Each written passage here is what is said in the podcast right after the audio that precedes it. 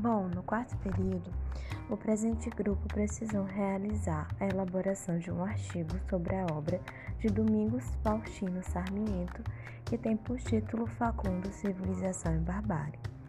É válido ressaltar que essa é considerada como a obra fundadora da literatura argentina, por ser a primeira a romper com os padrões europeus e criar um espaço autônomo para as letras latino-americanas. O clássico foi escrito em 1845 e teve a sua primeira tradução para o português em 1923.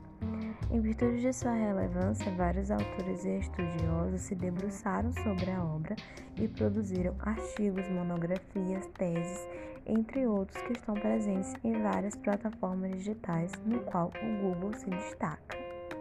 Dentro desse possui 24.500 arquivos que têm diferentes naturezas e apresentam o tema em diversas vertentes.